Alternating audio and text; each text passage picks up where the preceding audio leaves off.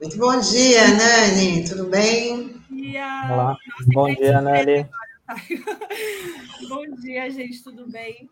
Apesar dos pesares, apesar da situação, tem produção cultural, né? O pessoal está se reinventando, está resistindo e trazendo coisa boa para gente, né? Isso, não pode deixar a peteca cair, né? E se manter produzindo também nesse momento e a gente, enquanto público, possibilitar, né, que os artistas continuem produzindo é essencial até para a sanidade mental de todos nós e deles também.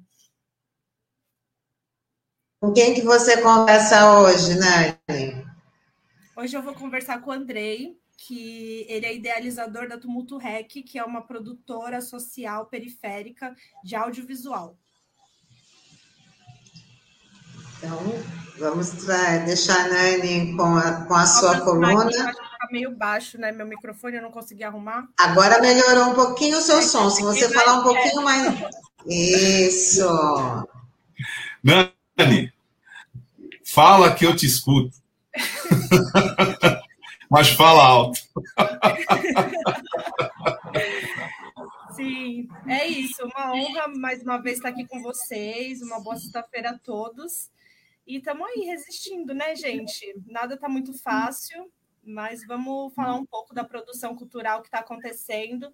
É, o Andrei também ele foi, ele tem um projeto idealizado que está sendo agora produzido a partir da Lei Aldir Blanc de São Vicente, e ele também vai mostrar, vai falar um pouco para a gente desse parâmetro de como que está a produção cultural de São Vicente a partir dessa lei emergencial. O programa é todo seu, Nani. Obrigado, gente. Posso chamar o Andrei já? Vai para a vinheta? Pode vir, Andrei.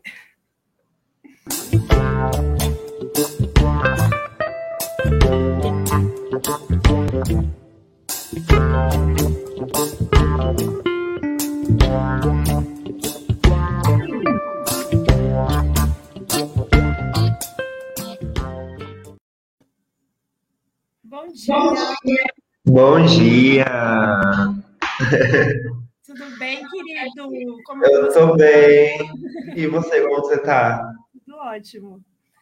Andrei, é, se apresenta aí para gente, fala de você um pouquinho. Bom, eu me chamo Andrei, eu tenho 27 anos, moro no bairro do Betaru, em São Vicente. Sou fotógrafo e videomaker, autodidata, né? Faço questão de falar disso. É...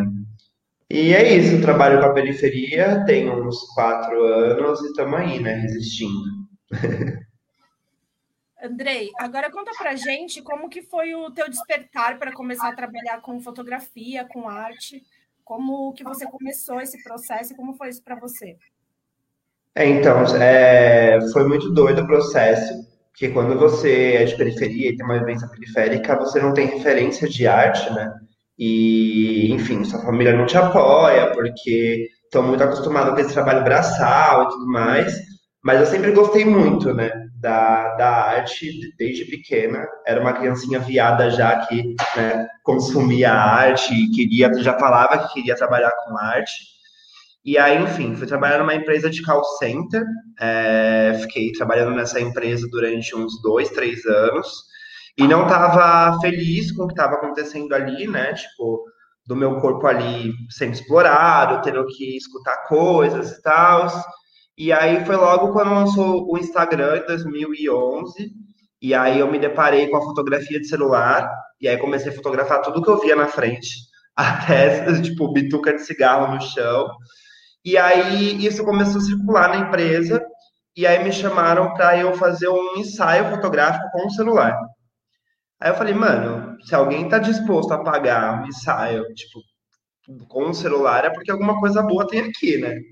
E aí, enfim, eu fui mandado embora, aí fiz uma loucura, peguei todo esse dinheiro da rescisão e comprei minha câmera e o meu notebook e fui estudar por conta, porque, tipo, não tinha dinheiro para para fazer faculdade, né, para fazer cursos e fui estudar fotografia por conta. Ele é autodidata, tá, querido? Andrei, é, sabe que esses dias eu fui entrevistada e me fizeram uma pergunta que eu costumo fazer para os outros e eu percebi o quanto isso traz um impacto na nossa vida, que é a sua família te apoia? A sua família te apoiou no seu sonho? Qual que foi esse impacto para você? Amiga, não apoiaram, é, e é muito louco porque isso mexia muito comigo, né? Que, tipo, não entrava na minha cabeça o porquê que minha família não me apoiava, o porquê que minha família não entendia esse processo. É, e esse processo de cura, desse de entendimento, está acontecendo nesse período também. Eu fui convidado recentemente para criar um conteúdo é, para ser exibido numa conferência. E aí me despertou, tipo, mano, minha mãe nunca me apoiou e tal, e não sei o quê, mas minha mãe nunca falou sobre os sonhos dela comigo. E aí eu me espantei, sabe? Eu falei, mano, minha mãe não tem sonhos? E aí liguei para minha mãe e falei, mano, a gente precisa bater um papo e eu queria gravar essa conversa. Ela aceitou, eu fui lá. E aí é, é muito isso, né? Tipo, na conversa com a minha mãe, ela fala sobre a vida dela, ela fala que ela é, estudou somente até a quarta série, é, que depois ela teve que trabalhar para sustentar a casa e os irmãos, tentou voltar para a escola quando eu nasci, mas não conseguiu porque não dava para conciliar cuidar de mim, trabalhar e ir para a escola. E aí eu fico me questionando também, sabe? Tipo, é, a gente só consegue dar aquilo que a gente tem, né? E, mano, essa mulher não teve estrutura nenhuma, ela não teve os sonhos dela cultivados, ela teve o sonho dela roubado, então como que ela vai incentivar o filho dela? E acho que é importante a gente entender e dialogar sobre isso, para que a gente não cometa isso com outras pessoas, ou que a gente tenha essa consciência mesmo do que é o sistema, mas não apoiaram. É complicado. É...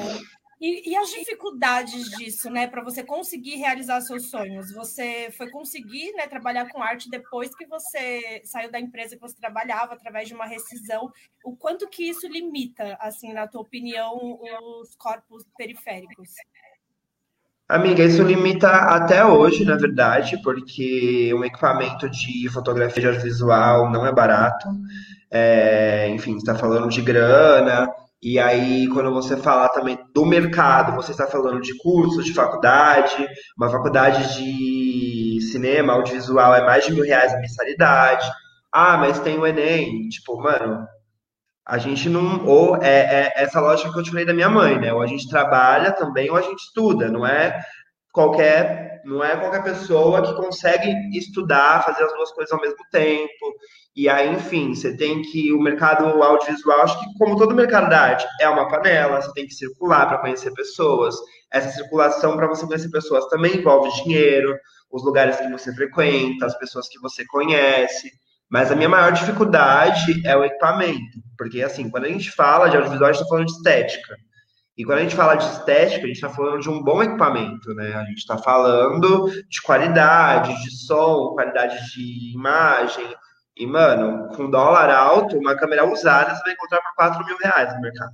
Sabe? Tipo, uma legal para você trabalhar, uma usada. Tipo, uma nova tá numa faixa de 12. Como que você é um corpo periférico e você consegue trabalhar, precisa de um equipamento que custa, que custa 12 mil reais, sabe? Então, tem essas dificuldades aí e essa coisa de se inserir no mercado, sabe?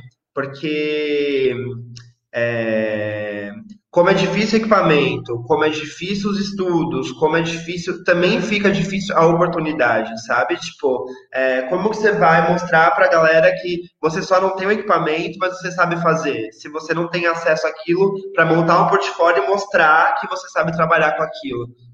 É complicadinho. E isso se dá né, em todas as áreas artísticas, né? Você não consegue ter o portfólio para poder seguir adiante com o seu trabalho. Andrei, conta pra gente agora o que é a Tumulto Rec, que é a tua produtora, e como que ela foi criada. Então, para falar da Tumulto, eu preciso falar um pouquinho, né, sobre, sobre mim. É, enfim, eu comprei essa câmera, e aí, logo depois que eu comprei essa câmera, eu consegui entrar numa empresa, numa produtora de vídeos de casamento. É, lá eu aprendi quase tudo que eu sei hoje, né? Tipo, tinha uma equipe, então fui aprendendo, fui ensinando, é, fui aprendendo, fui pegando né, os macetes do vídeo, da fotografia e tal. Trabalhei nessa empresa durante uns quatro anos, mas é, eu ganhava bem, Tava, é, só que eu não tava feliz, né? Porque o meu entendimento de arte é, é, é outro é outro processo, né? Vai muito além do dinheiro. Tipo, eu não queria simplesmente é, ganhar dinheiro e não estar fazendo o que eu entendo como arte, que é contar a história das pessoas, que é, enfim, é devolver algo social para o mundo, sabe? É o meu entendimento de arte, né? Tipo, devolver de alguma forma, é, entregar algo para o mundo. E aí eu fiquei me questionando, me questionando, me questionando, e aí eu tive uma conversa com a minha chefe, eu amo contar essa história. eu tive uma conversa com a minha chefe, porque lá na empresa que eu trabalhava, a gente ganhava por produção, né? Então a gente só ganhava por aquilo que a gente produzia. Eu era uma pessoa que produzia muito na época, porque, mano, que deu dinheiro, né? E aí essa produção ela começou a cair. Ela começou a cair, eu não tinha mais tesão nas coisas que eu fazia e tudo mais. E ela me chamou um dia para conversar, ela falou, mano, o que que tá acontecendo e tal, né? Não sei o quê, já faz um bom tempo que você tá aí, tipo, não tá conseguindo, né, fazer a grana que você sempre faz, o que que tá acontecendo e tal. Falei, mano, não tô gostando disso aqui, não é que eu quero trabalhar, sabe? É, no meio desse período, é, eu fui convidado, só voltando à conversa, aquela pessoa que não consegue seguir uma linha. é, no meio desse período, eu fui convidado por um amigo para fazer um fashion filme do Augusto Paco, né? É, foi meu primeiro trabalho, assim, autoral, que é um artista preto, periférico, que fala sobre, né, tipo, o racismo, fala sobre a periferia, e no meio disso me deu um boom. Tipo, mano, é isso que eu quero fazer, é isso que eu quero trabalhar, sabe? E aí, voltando na conversa, eu falei com a minha chefe, mano, tive uma experiência, sabe? Tipo, que eu descobri com que eu quero trabalhar, sabe? Tipo, eu tô o tempo inteiro tentando me reafirmar no mercado que me silencia, né? Porque eu sou uma pessoa periférica, vocês não me tratam de igual, vocês sempre me tratam de tadinho, de é, ai, tá aprendendo, ai, não tem potencial. E eu tive uma experiência com alguém que tem a mesma vivência que eu, né? Tipo, é, é de periferia. E essa pessoa, tipo, mano, entendeu a minha brisa, entendeu a minha estética, entendeu, sabe? E a gente conseguiu entregar um material incrível pro mundo. E é isso que eu quero. E aí essa minha chefe pegou e falou assim pra mim: você não vai crescer na vida porque você não gosta de coisa certa, você gosta de tumulto. E aí, mano, na hora que ela falou isso, eu falei, mano, é isso mesmo, eu gosto de tumulto.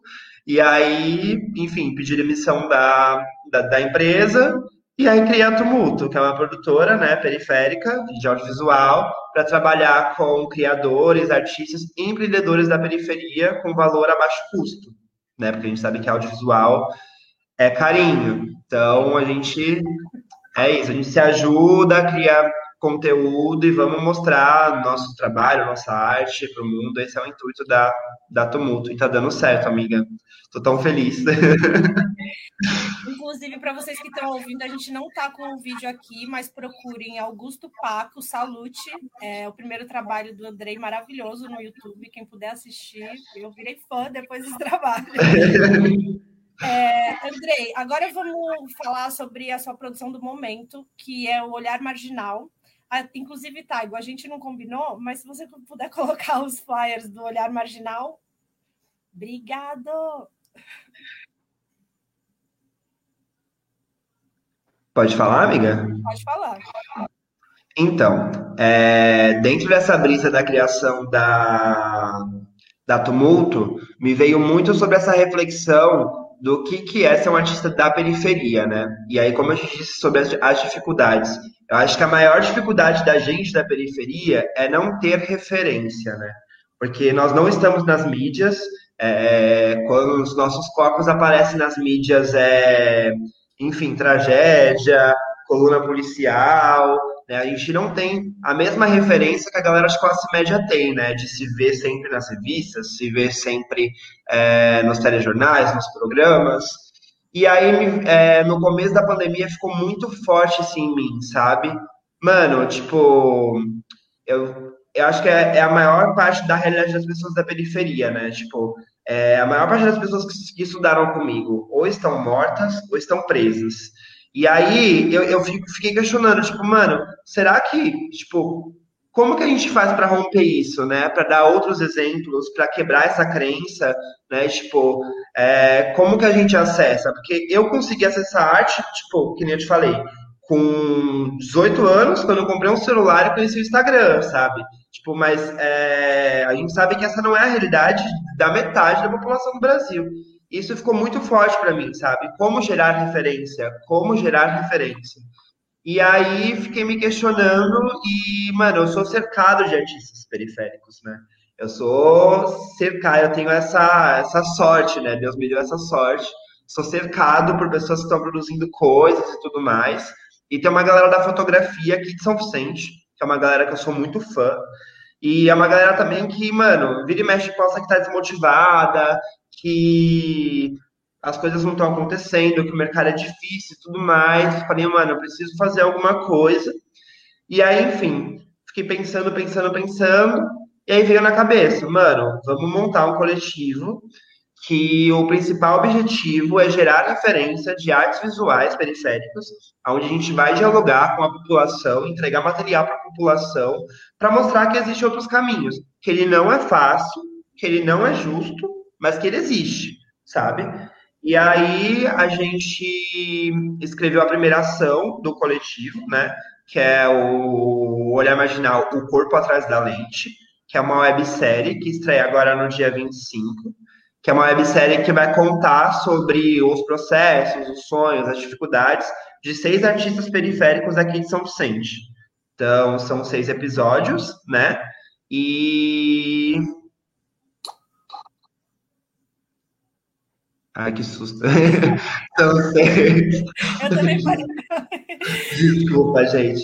São seis episódios, né? É, essa, essa websérie, onde cada semana, né, a gente vai postar falando sobre esses processos, esses sonhos, para que a gente possa também humanizar o processo, né?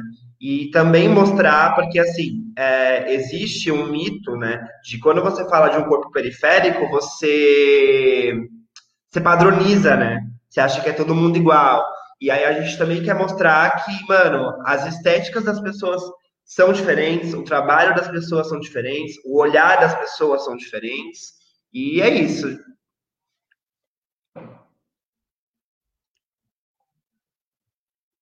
Amiga, tá. Agora foi. Trabalho lindo. É, vamos falar agora um pouco desse processo que foi a Aldir Blanc, né, em São Vicente que esse edital, esse, esse seu trabalho, ele veio proveniente do edital do inciso 3 da Aldir Blanc da cidade de São Vicente.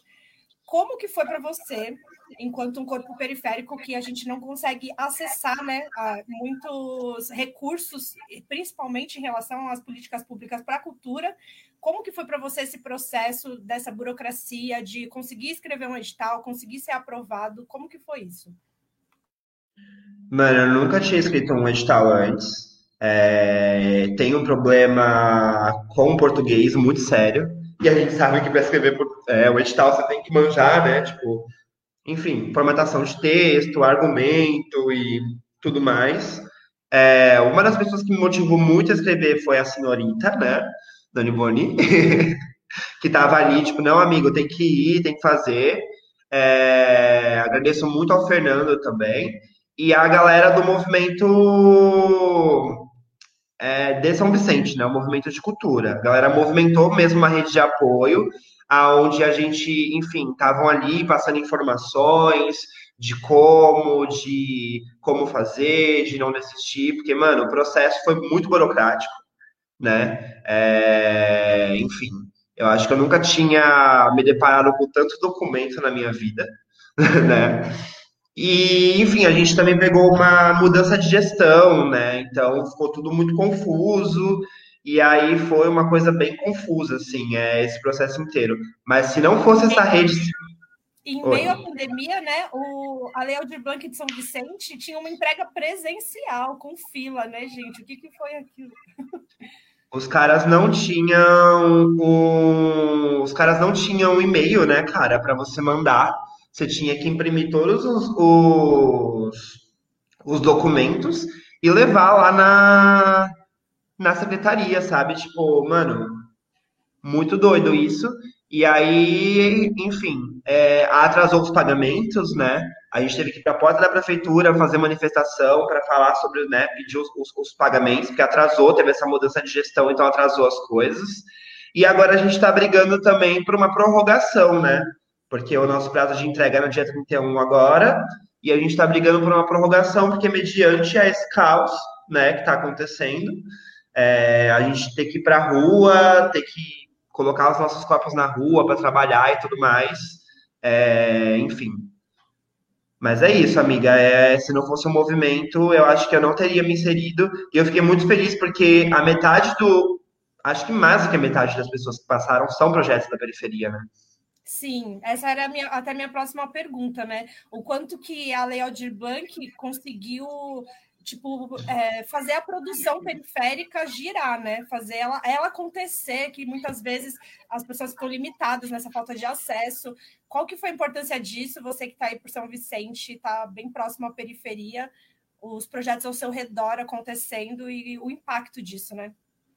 Então, mano, a periferia ela não para, né? A gente está girando e criando coisas o tempo todo. Só que você gerar e criar coisas, você ser remunerado para isso, ainda mais nas condições, né, que nós estamos vivendo no mundo, mano, eu acho que eu nunca, por exemplo, acho que eu nunca fui é, remunerado de fato pelo trabalho que eu faço, sabe? Tipo, porque a gente faz muito além do dinheiro, né? Tipo, mas você ser remunerado, você ser reconhecido, e aí, enfim, seus amigos passam no processo e lembra de você, sabe? Tipo, é, é, é a moeda girando, sabe? Tipo, é, e aí você vai, você passou no projeto, você precisa alimentar a sua equipe, você vai lá e contrata alguém da periferia que cozinha, sabe? Você contrata alguém da periferia que tem carro para levar a galera da sua equipe no lugar que você precisa gravar, sabe? Então é, é o dinheiro girando né, pela periferia. A gente sabe o quanto isso é importante, né, e ainda mais nessa, nessas condições de pandemia, né, amiga, que tá, tá difícil. Tá difícil. E essa Audi Blanc deixou isso muito evidente, né? O quanto que esse dinheiro não chega na periferia e quando chega, o que que eles são, o que que é capaz, né, de sair dessa produção. Então, a Lei Aldir Blanc foi muito bom, assim, pelo menos para a gente aqui na Baixada Santista, mas é uma verba limitada, que para muita gente já acabou, e a gente continua produzindo. E então, essa é a importância da gente ter uma política pública voltada para a cultura periférica, né? Que seja algo constante e não pontual, como foi a Aldir Blanc, né? Essa é a luta. É, Andrei, vou ler agora os comentários, tem várias pessoas vendo a gente. Interações. O Vini, bom dia a todos. Vim aqui para entrevista. Bom dia, Vini. Bom dia, Marcos. Olavo. Bom dia, rapaziada. Hoje o aniversário do Assis Valente, Evandro do Bandolim e do combativo deputado Paulo Pimenta. Sim, doutor Nicoleles previu os 2 e 3 mil o dia e o colapso hospitalar há meses. Bom trabalho.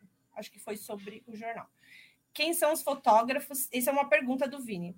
Quem são os fotógrafos ou artistas além de você? Dá um spoiler, dá um spoiler aí do olhar marginal para gente sobre essas pessoas que fazem parte do documentário. Então, são. Eu sou um do, dos artistas, né, que também tá, tá na websérie, a gente está dirigindo, também vou contar um pouquinho sobre o meu processo. Mas temos Jéssica Valente, né, que é uma fotógrafa daqui, que também é conhecida por estar nos movimentos culturais e tudo mais. Tem o André, o André Souza, que é um artista também daqui, São Vicente, é, todos são de Vicente, na verdade, né? E ele fotografa mangue, ele tem um trabalho para falar sobre mangue, para falar sobre como essa relação do mangue e o ser humano. Então, as fotografias dele são umas fotografias bem poéticas que retrata né, pessoas é, interagindo com mangue e, e tudo mais. Aí tem a Mariane, que é uma fotógrafa lá da, da área continental, e o trabalho dela é também retratando, né, sobre é, como que as pessoas é, interagem lá, como que é, é, a circulação de pessoas, né? A Mari, ela fala muito sobre a vida dela não ser romântica e sobre ela não olhar a, fotografia dessa forma romântica. E dela retratar os, os sentimentos dela através das pessoas, sabe? Então é isso, esses são alguns dos artistas, não vou contar todos, vocês têm que acompanhar lá. A gente já está, inclusive, com o nosso Instagram ativado, Olhar Marginal, então vão lá fazer a blogueirinha, vão lá, sigam, comentem, compartilhem. Ama a gente, a gente te ama também, Carla. Carlinha, beijo, meu amor. Carla também é uma baita artista periférica, maravilhosa, dançarina. É, Andrei, vamos passar. Bom dia, Canduta. vamos passar o vídeo do André, que você estava falando dele agora. Tem um vídeo aqui para a gente ter um pouquinho mais de spoiler do olhar marginal. A influência de fotografar pessoas tem muito a ver com a vivência daqui, né?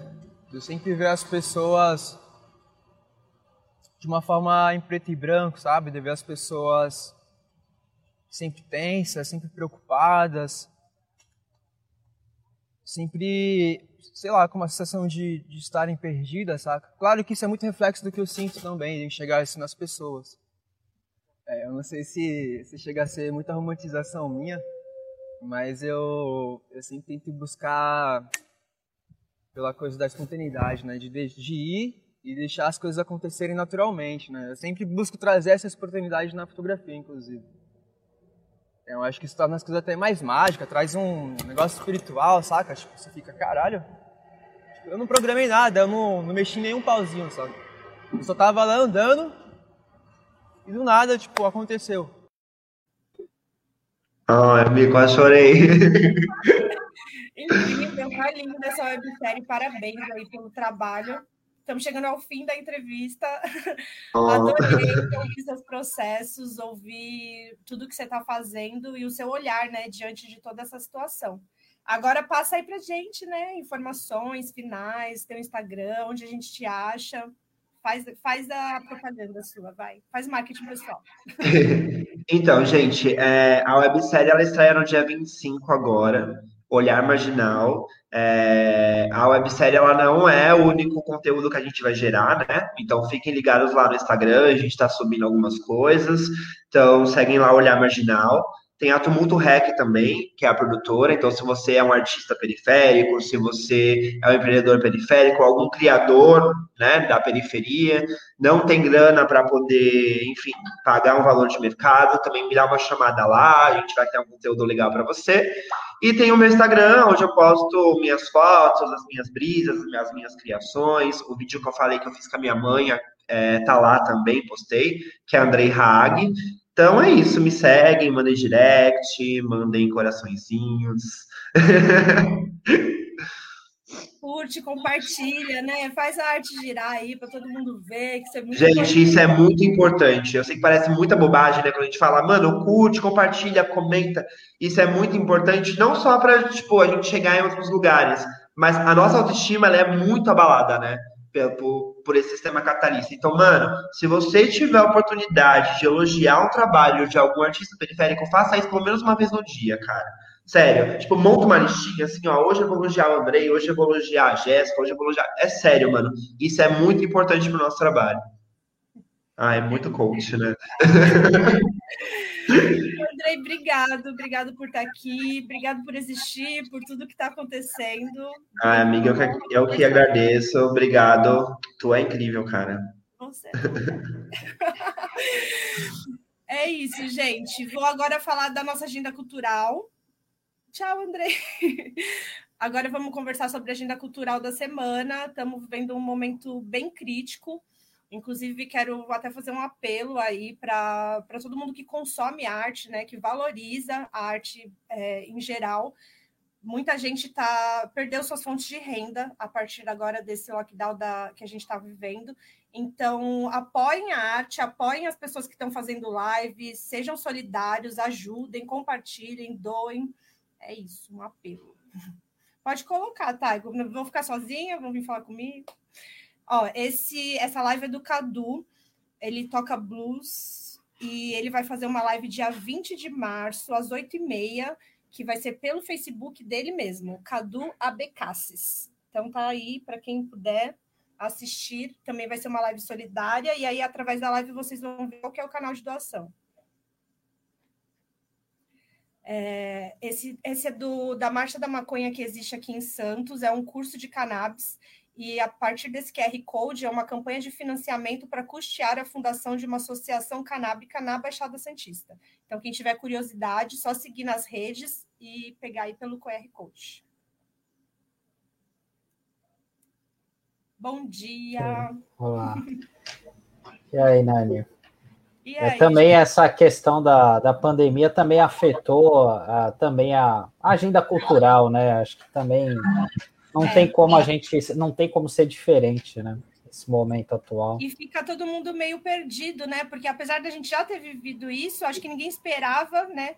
Que não, e não teve tempo, não deu, não deu tempo de você se planejar para falar como que eu vou viver durante a pandemia. Foi tudo muito tumulto, assim e foi muito, grande. E agora as pessoas perderam de novo suas fontes de renda. Eu tenho visto muita gente perdida, sem saber o que fazer, sem saber para onde ir, porque além de tudo, agora a gente ainda não tem o auxílio emergencial, né?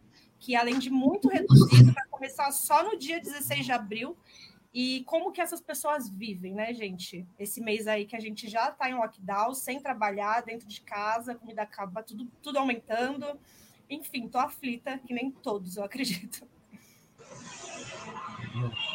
É, a gente fica imaginando como é que está sobrevivendo aí a classe artística, porque foi uma das classes mais, mais afetadas. Todo mundo sentiu, todo mundo está sentindo na pele, mas a, a classe artística ela não teve para onde correr. E principalmente quem produz né, arte na periferia tem a dificuldade, aumenta ainda mais. E como você ressaltou, o governo demorou, demorou, demorou, teve março, janeiro, fevereiro, março, três meses sem auxílio emergencial, que vai começar a ser só pago agora em abril.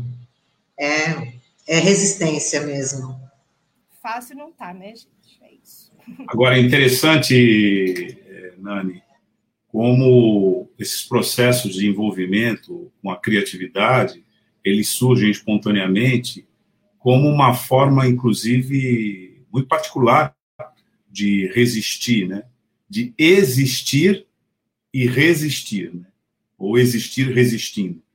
Porque a característica é que nenhuma dessas iniciativas se enquadra no modelo tradicional, né?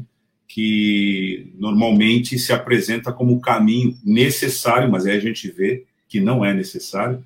Aliás, o nome né, da produtora, Tumulto, é muito significativo aqui para quem nos acompanhou e viu a entrevista que você fez, porque é exatamente isso. Ela surge no momento né, em que alguém disse: Bom, você não se enquadra né, nesse modelo e você não vai ter futuro. E foi exatamente o contrário. Né? Esse modelo que não se enquadra um grande universo, né, que na verdade não se enquadra nesse modelo. E é importante essa essa observação, porque uma das coisas que tem se feito muito, até de uma maneira apologética, de uma maneira como se fosse um mito, né, essa coisa do empreendedorismo, meio na linha da autoajuda, como se bastasse que você resolvesse ter uma iluminação de autoajuda no momento da sua vida e dali por diante você passa a ser um empreendedor e até é, nessas propagandas que aparecem aí de sucesso, eu me lembro que teve uma que começava dizendo assim, como ganhei meu primeiro milhão.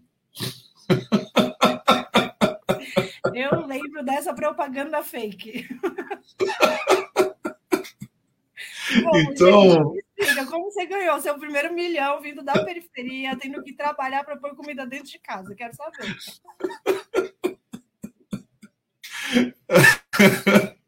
Eu o problema acho... não é só o ganhar, o problema é gastar também, porque esse é o que o que entra sai, né? Você falar isso para a classe trabalhadora é bizarro, né? E você ainda sugere que a pessoa tem que se autopenitenciar porque ela não ganhou o primeiro milhão dela. Ainda vem a culpa Aí, quando... de meu Deus, caramba, quantos anos eu tenho? Ainda não tenho meu primeiro milhão. O que, que eu fiz de é. errado, né?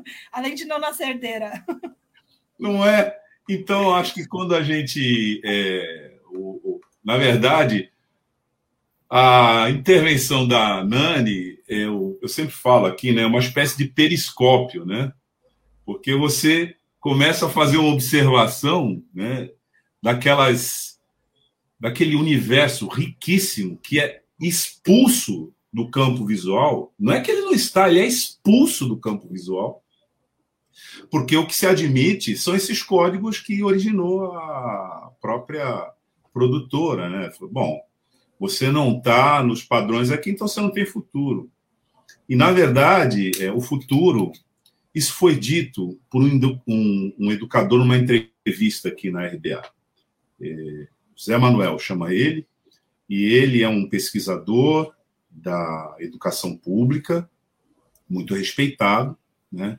José Gonçalves, na verdade, muito respeitado, e ao responder uma pergunta que a gente fez para ele sobre da onde ele achava que viria o pensamento mais consistente sobre a realidade brasileira, nos dias atuais, claro. No passado, você teve grandes pensadores e tal. E ele deu uma resposta assim, muito significativa. Ele disse, falou isso aqui na Rádio Brasil Atual Litoral, ele falou assim, da quebrada, é da periferia.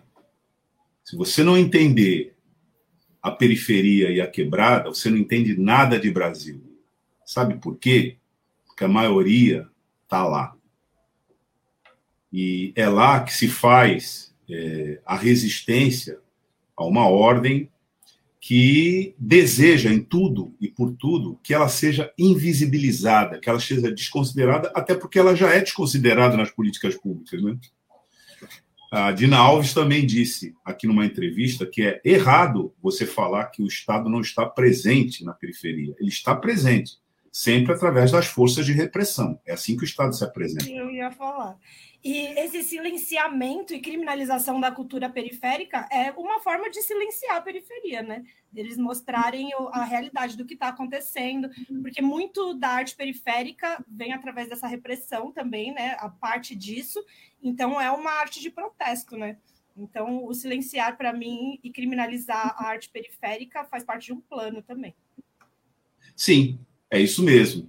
Então, é, ao assistir aqui as entrevistas, né, essa que é a verdade. Isso dá, dá um conteúdo é, concreto para aquilo que o José Gonçalves disse aqui na RBA. Os maiores pensadores do Brasil virão da periferia. São eles que entendem. Sem ele, primeiro, ele disse isso. Sem eles, você não entende o Brasil. E a partir deles, é o caminho que você tem para entender o Brasil. Então, isso foi muito importante. E aí você vem com essa série de entrevistas e, de certa maneira, é, exemplifica na prática o que o, o, grande educador José Gonçalves disse aqui é, na, nos microfones da RDA. Sim. O Emicida também, quando a gente foi começar a fazer o programa, eu fiz umas pesquisas, né? E eu vi uma entrevista do Emicida que ele fala que os nossos livros de história foram os discos. Porque a gente não conhece né, a narrativa periférica e como que você conhece o teu território por inteiro se você não conhece a narrativa periférica? Onde que ela está nos livros de história? Né? Então, tipo, através da arte, da música, que é, os, a, os, artistas periféricos conseguiram se reconhecer, até isso que o Andrei estava falando hoje, da importância de você ter essa inspiração, esse reconhecimento, falar, nossa, eu também posso. Esse é um esforço antigo, viu, Nani, que vem já de um tempo, né? Outro grande pedagogo, né? outro grande educador, que é o Paulo Freire, né? chamou, inclusive, o método dele próprio, um dos livros de pedagogia do oprimido, e depois deu origem a uma série de abordagens do oprimido, como Teatro do Oprimido, de Augusto Boal. Mas, assim, a ideia principal é que você pode, aliás, você deve ver o mundo né, numa perspectiva daqueles a quem a voz e a vez foi negada. Porque, a rigor, grande parte do mundo é construída por essa enorme quantidade de pessoas que não têm esse acesso. E isso é uma opressão. Acho que uma das formas, uma das razões pelas quais se usou né, essa qualificação do oprimido é essa. E eu estou falando isso porque desde 2003 a gente tem a possibilidade de educação de ensino de história e cultura afro-brasileira na rede pública. Mas o maior problema, quando essa lei veio, ela, ela é de 2003, é que os professores não sabiam nada de cultura afro-brasileira, muito menos de África. Isso dito no maior país de população preta fora da África, que é o Brasil. E mesmo se você considerar os países africanos, o Brasil é o segundo país maior é, de população preta, só perdendo para a Nigéria. Então, para você ver o tamanho né, da distorção e da falta de compreensão que nós temos no nosso país né, sobre esse assunto. Porque quando você resolve que você vai educar a população sobre a contribuição africana na formação da identidade nacional, aí você descobre que os professores não têm condições de fazer isso, porque eles foram todos, e aí não são eles, né? Nós todos. Nós todos pretos, inclusive. Nós fomos criados pelo parâmetro eurocentrista. Então você se você pergunta as perguntas básicas, quem descobriu o Brasil, né? É, quem foi que fez a independência? Quem é que fundou a República? Mas você não pergunta na escola quem é que resistiu à perseguição dos bandeirantes. Muito pelo contrário, você vê os bandeirantes serem homenageados com o nome de rodovia. Então, é, é só para ter uma noção do, que, do quanto é importante o periscópio da Nani, né? a inserção que nós aqui, nós, RBA Litoral, é, queremos ter é, para expor esse universo riquíssimo, é, inteligentíssimo e de uma criatividade extraordinária que é a do nosso povo, que vive realmente, como disse o Zé Gonçalves, vive né, invisibilizado. Mas resiste, né? Nós vimos isso é, na entrevista de hoje. É isso, é um prazer poder ter esse espaço e poder fazer essas articulações. Obrigada. Pode falar. Ah, só vou colocar uma informação que é dentro do que o Douglas colocou também, para ressaltar como realmente né, o, o poder público quer invisibilizar e quer atrapalhar essa produção, essa produção cultural que o presidente Bolsonaro ele vetou integralmente o acesso da internet, né, que garante a internet gratuita em escolas, tanto para alunos como professores. Então, durante essas medidas restritivas que vão estar sendo adotadas mais uma vez, as aulas online estarão comprometidas. Então, é realmente um retrocesso e tem muito a ver com, com, com essa conversa de agora, porque isso faz parte de um método, é um projeto.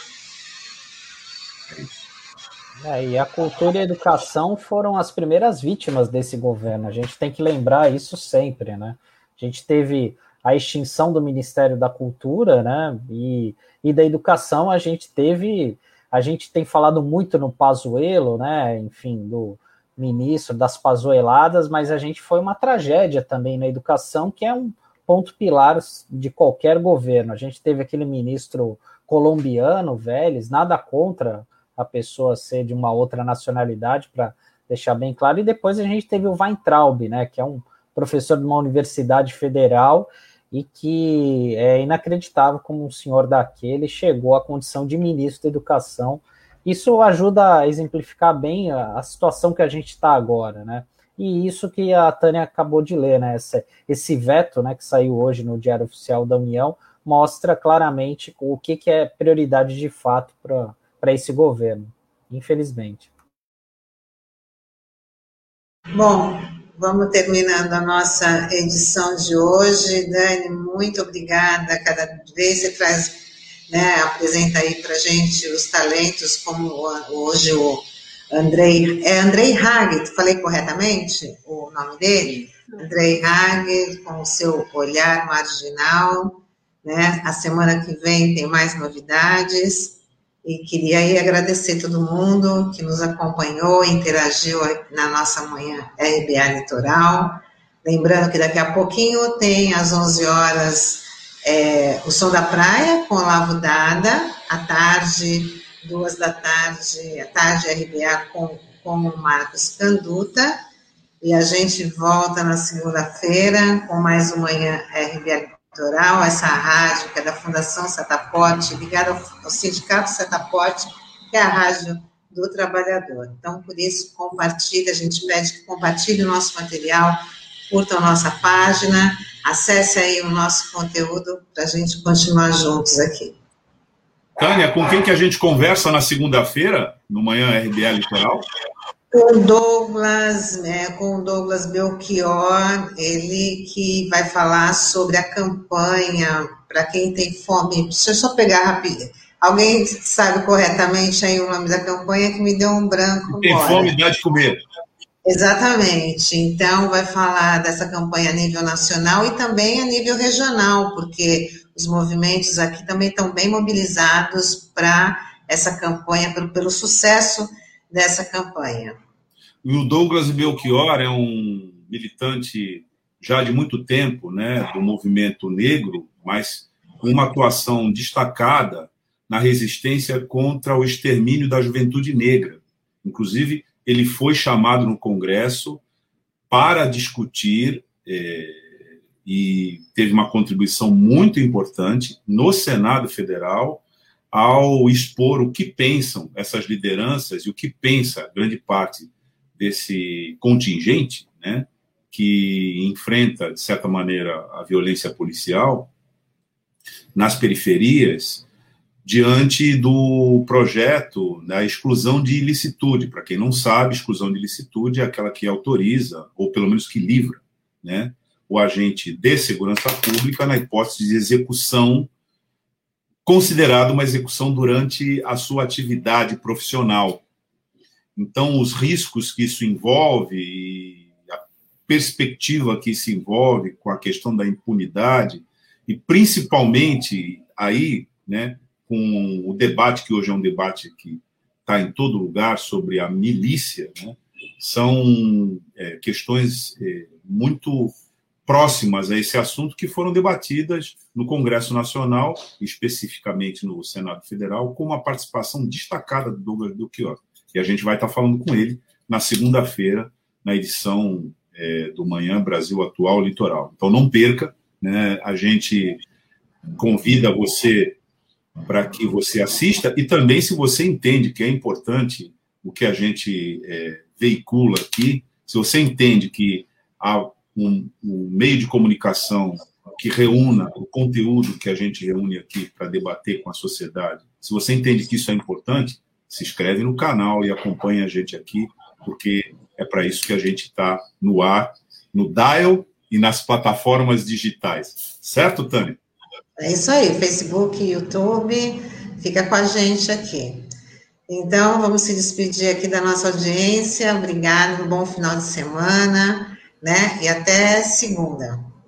Bom Tchau, pessoal. Semana. Bom final de semana. Se cuidem. Cuidem-se. Se, é, cuidem-se. Máscara, álcool gel, distanciamento, tudo isso. Tchau. Tchau, gente.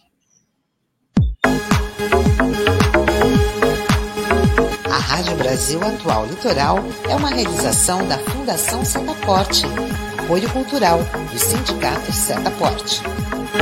Thank you.